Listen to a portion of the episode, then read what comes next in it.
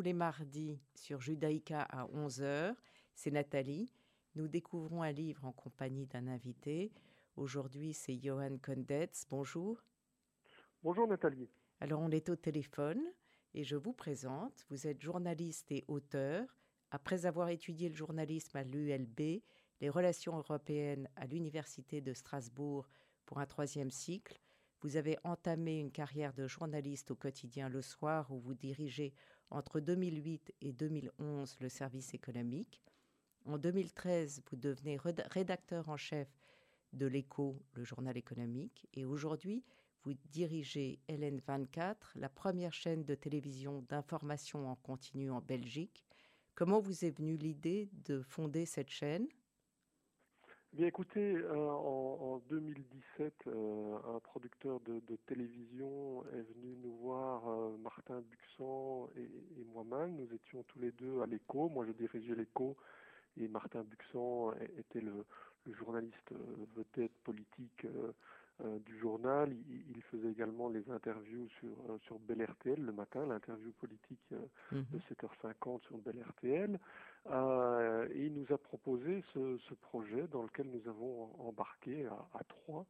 et nous avons donc fondé en 2018 la chaîne LN24 qui a commencé à émettre en 2019. Donc ça fait maintenant un peu plus d'un an que LN24 est, est, disponible aussi bien en télévision que sur, les réseaux sociaux et, en, digital, même dans le monde entier. ce, qui, ce, qui, tombait bien avec le, confinement, de pouvoir suivre euh, les informations. Tout, à fait. Donc, euh, le, confinement nous a donné un, énorme euh, coup d'accélérateur en termes de, notoriété.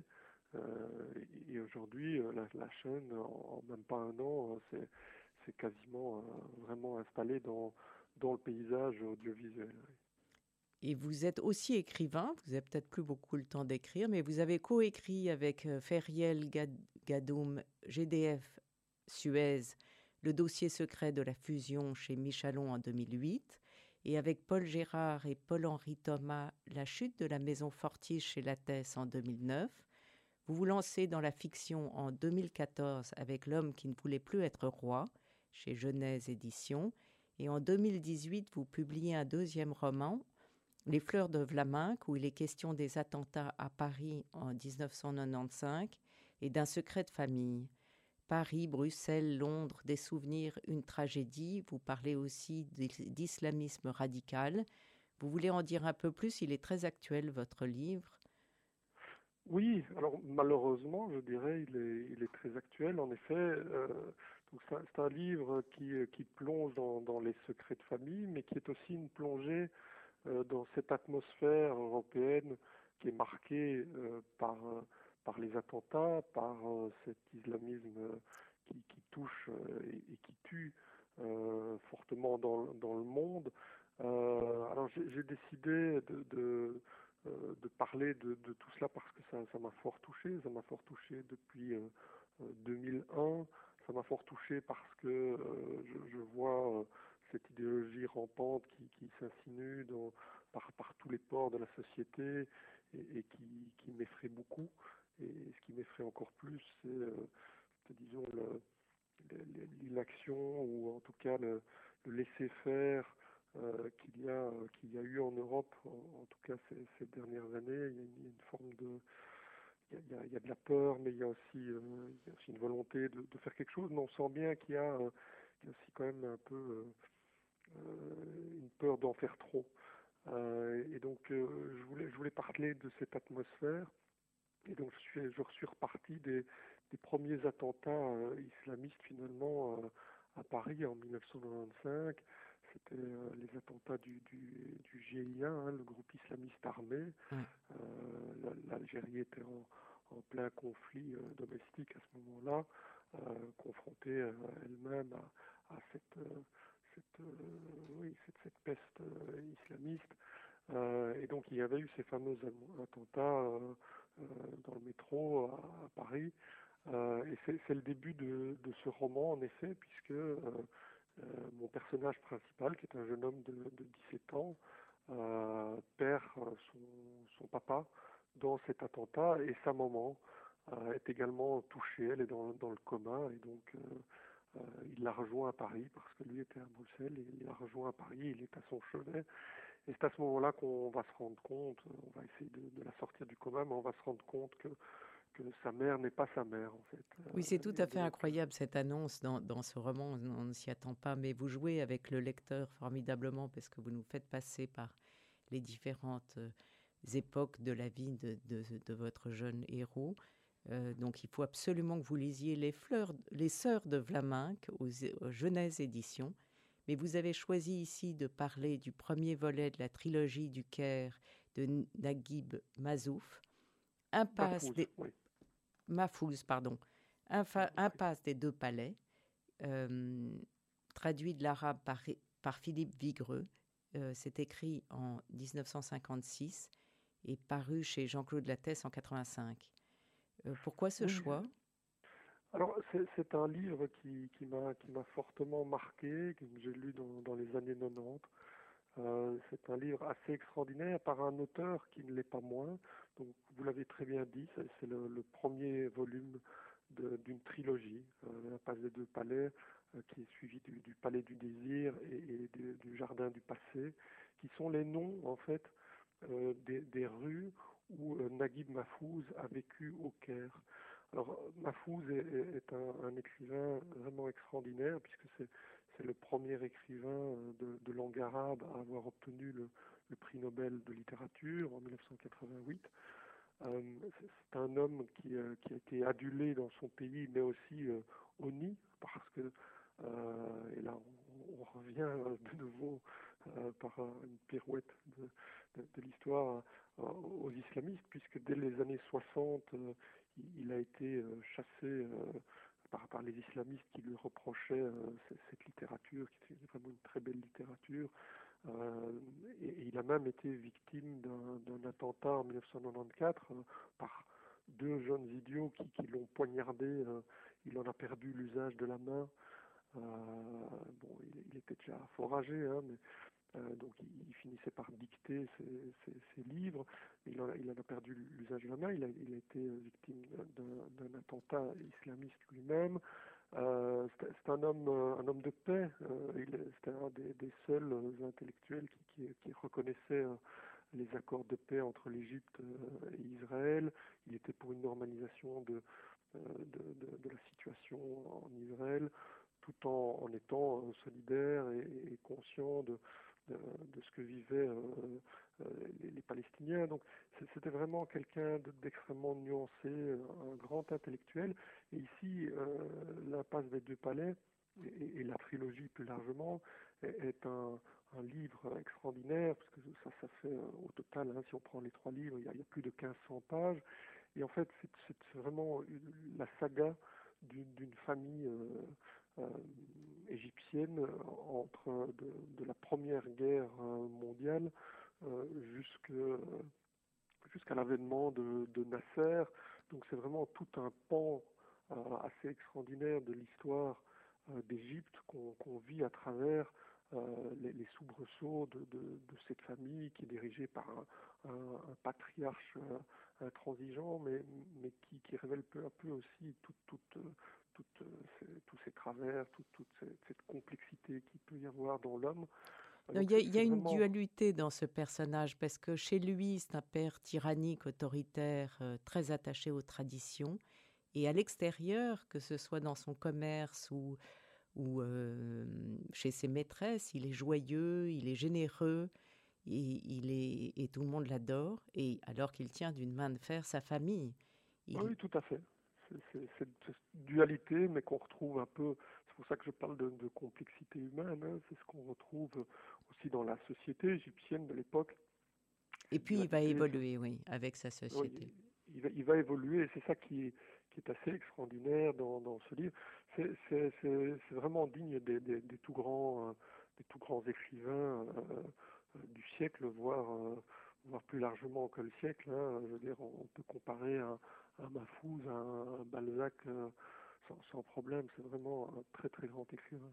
Oui, parce qu'il y a à la fois, euh, comme vous l'avez dit, l'histoire, mais il y a aussi la politique, euh, la société, c'est une immense fresque, on se plonge dedans avec grand bonheur.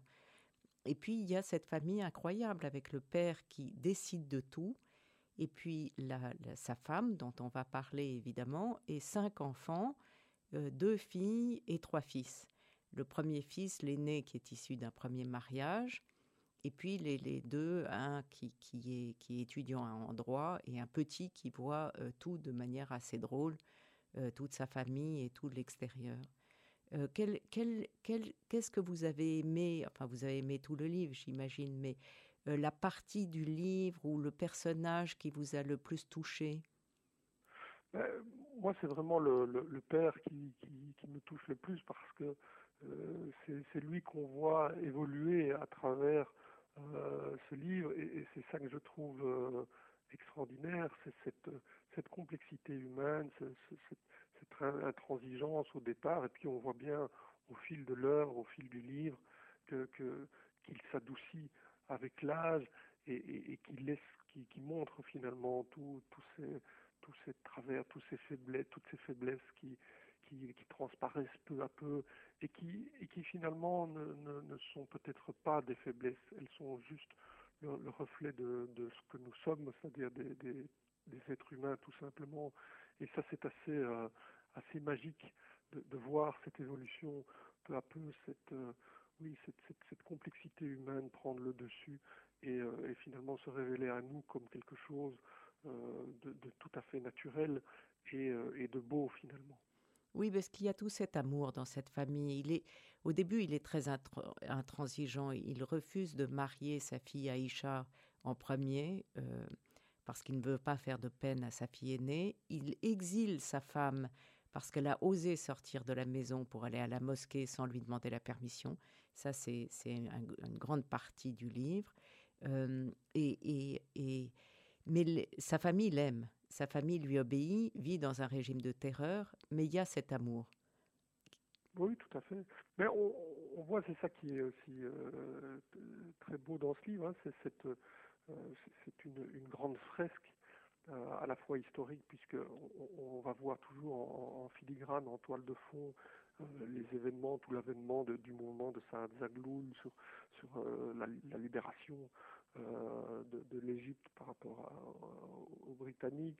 Euh, mais, en plus de ça, il y a, tout le poids de la tradition, tout, le, poids de, euh, comme vous le dites, hein, on sent bien que cet homme est, un homme de son époque, mais qui peu à peu va vivre avec son époque, il va évoluer avec son époque. Et, et donc, au départ, il y a cette intransigeance, mais qui va, qui va peu à peu se craqueler comme, comme le siècle va se craqueler au niveau des, des traditions et, et, et, peu à peu laisser euh, euh les, les, choses refluer. Euh, ce, qui, ce qui aurait été intéressant, si, si, si Naguib Mahfouz vivait encore, c'est de, de, de, connaître la suite, puisque finalement, par un, un, revers de l'histoire, il y a, il y a une espèce de, de reflux euh, du, du, du, traditionnalisme, de l'obscurantisme, et il aurait été intéressant d'avoir le regard peut-être de, du, du, fameux patriarche sur ce, ce reflux-là. Oui, absolument. Ça aurait été intéressant. Euh, euh, il y a aussi la vie quotidienne. J'avais envie de vous lire quand même un tout petit extrait pour montrer le ton euh, du livre. La mère et les deux filles s'empressèrent de rejoindre le moucharabier et se postèrent derrière le clairvoie, donnant sur la rue pour voir à travers les orifices du bois les hommes de la famille en chemin. Le père apparut en premier, marchant d'un pas long, lent, euh, l'air digne de salut. Elle le suivait les yeux pleins d'admiration et de fierté. Famille lui emboîtait le pas de sa démarche précipitée, puis Yacine, avec la stature d'un taureau et l'élégance d'un pan, enfin arriva Kamal, qui, sans avoir fait deux poids, se, se retourna et leva la tête vers la croisée grillagée du moucharabier, où il savait que sa mère et ses deux sœurs se cachaient. Il sourit et continua son chemin en coinçant son cartable sous son bras. Comme voilà, c'est un extrait que, euh, que je voulais vous montrer, euh, vous lire, parce que ça représente aussi le statut de la femme, comme à l'époque, euh, qui ne voit du monde. Elle est enfermée, cette mère de famille, dans sa maison pendant 25 ans de sa vie, et plus encore. Et la, le seul jour où elle décide de sortir par elle-même à pied, elle tombe d'effroi parce que la rue... et, et, et, elle se casse l'épaule. Donc elle ne peut pas le cacher à son mari qui, du coup, la renvoie chez sa mère parce qu'elle a désobéi. C'est très violent et vous avez raison, on y revient. Oui, c'est très violent, mais c'est le reflet de cette société qui, qui est très traditionnaliste euh, jusqu'à l'extrême et qui, qui, est du... Évidemment, le traditionnalisme euh, peut être d'une violence euh, inhumaine. Hein. Vous avez lu les trois tomes à la suite les uns des autres ou vous les avez oui, relus? j'ai lu les. J'étais tellement ébloui par le, premier que je me suis tout d'abord.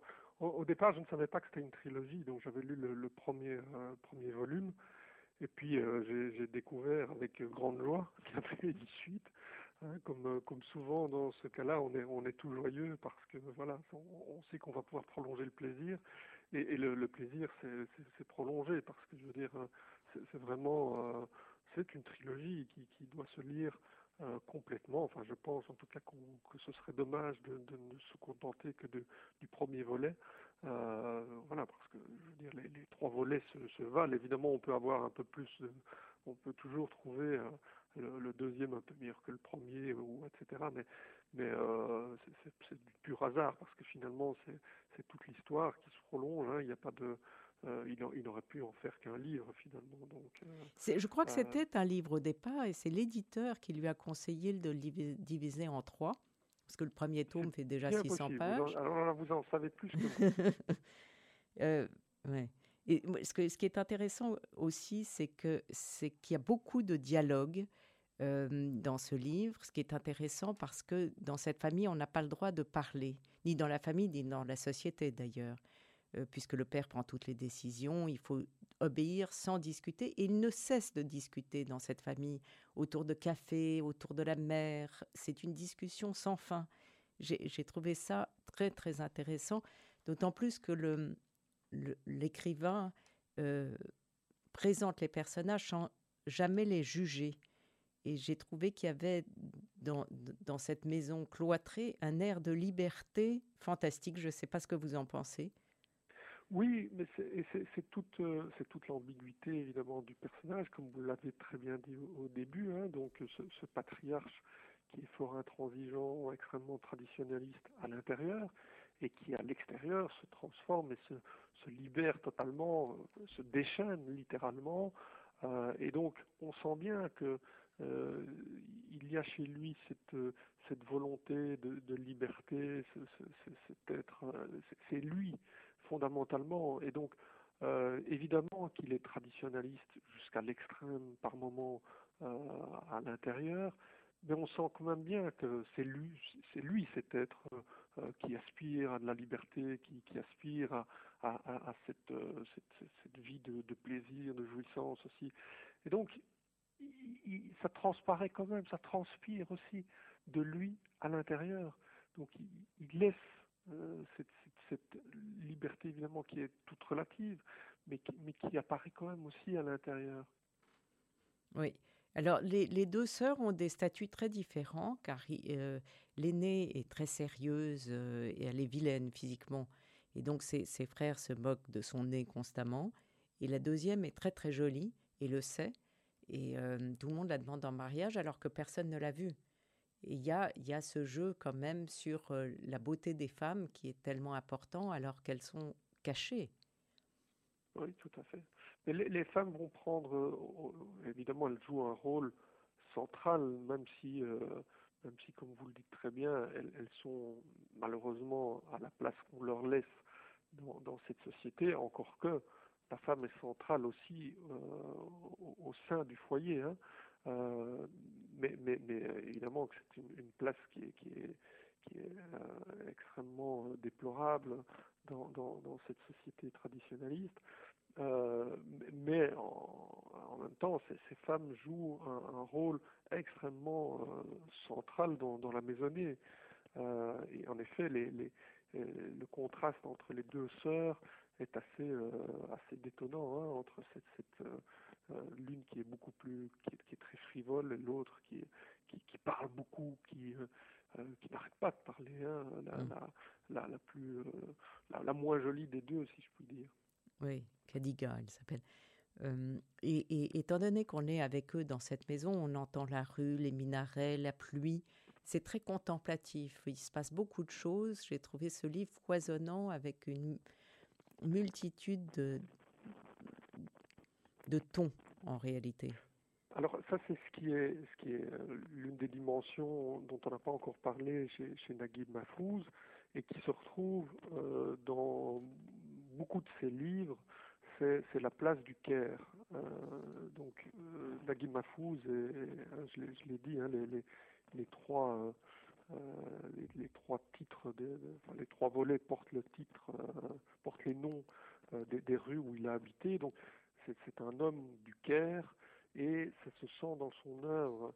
Il fait du Caire un véritable personnage euh, dans son œuvre, dans, de nombreux livres qui se passent dans cette ville, et il y en a beaucoup chez lui. Euh, le Caire est vraiment un personnage à part entière. La, vie, euh, la ville vit à travers sa plume et, elle, entre vraiment à part entière dans, le récit comme étant un personnage à travers les odeurs, les bruits, euh, les, habitants même, qui, forment cette, masse qui s'invite en permanence dans le récit et en font intimement partie. Oui, il a écrit, il a écrit quand même euh, 35 livres, euh, des tas de, scénarios, de films, mais je ne crois pas que cette trilogie ait été adaptée en, film. Je, ne pense pas. Je ne pense pas. Alors, il a, en fait, c'est un écrivain qui n'a pas eu de succès au début.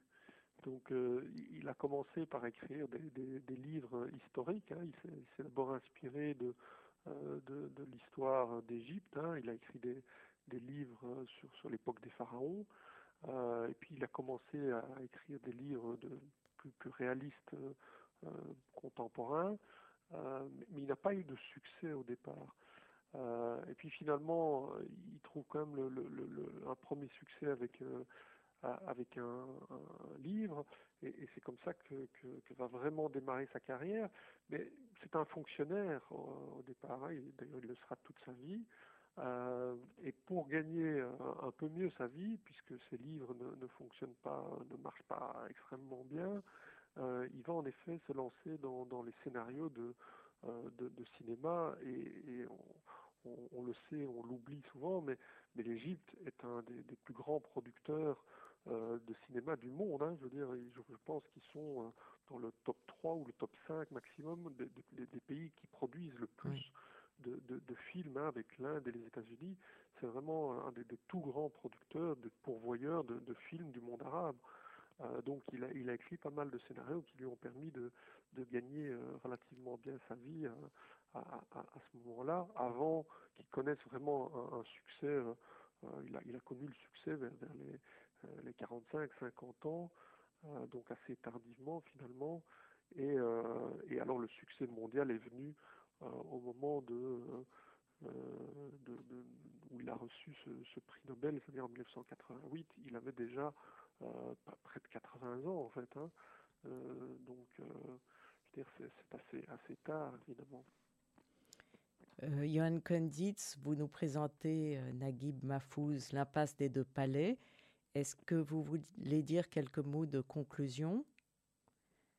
Bah, Écoutez, je, je, pense que c'est vraiment un écrivain euh, qui, reste, euh, même s'il si, est décédé il y, a, déjà une quinzaine d'années, et si son œuvre est très ancrée dans le XXe siècle, on, le voit encore à travers les événements récents que c'est un écrivain qui, euh, qui reste tout à fait à la page et qui, qui va rentrer, je pense, dans, l'histoire de la littérature comme un, homme, un grand écrivain euh, qui, qui, à travers des, des, des fresques comme celle qu'on qu vient d'aborder, mais aussi à travers des, des livres qui sont de, de, petits bijoux, qui va rester comme, comme vraiment un, un des, des, des, grands écrivains de la littérature mondiale.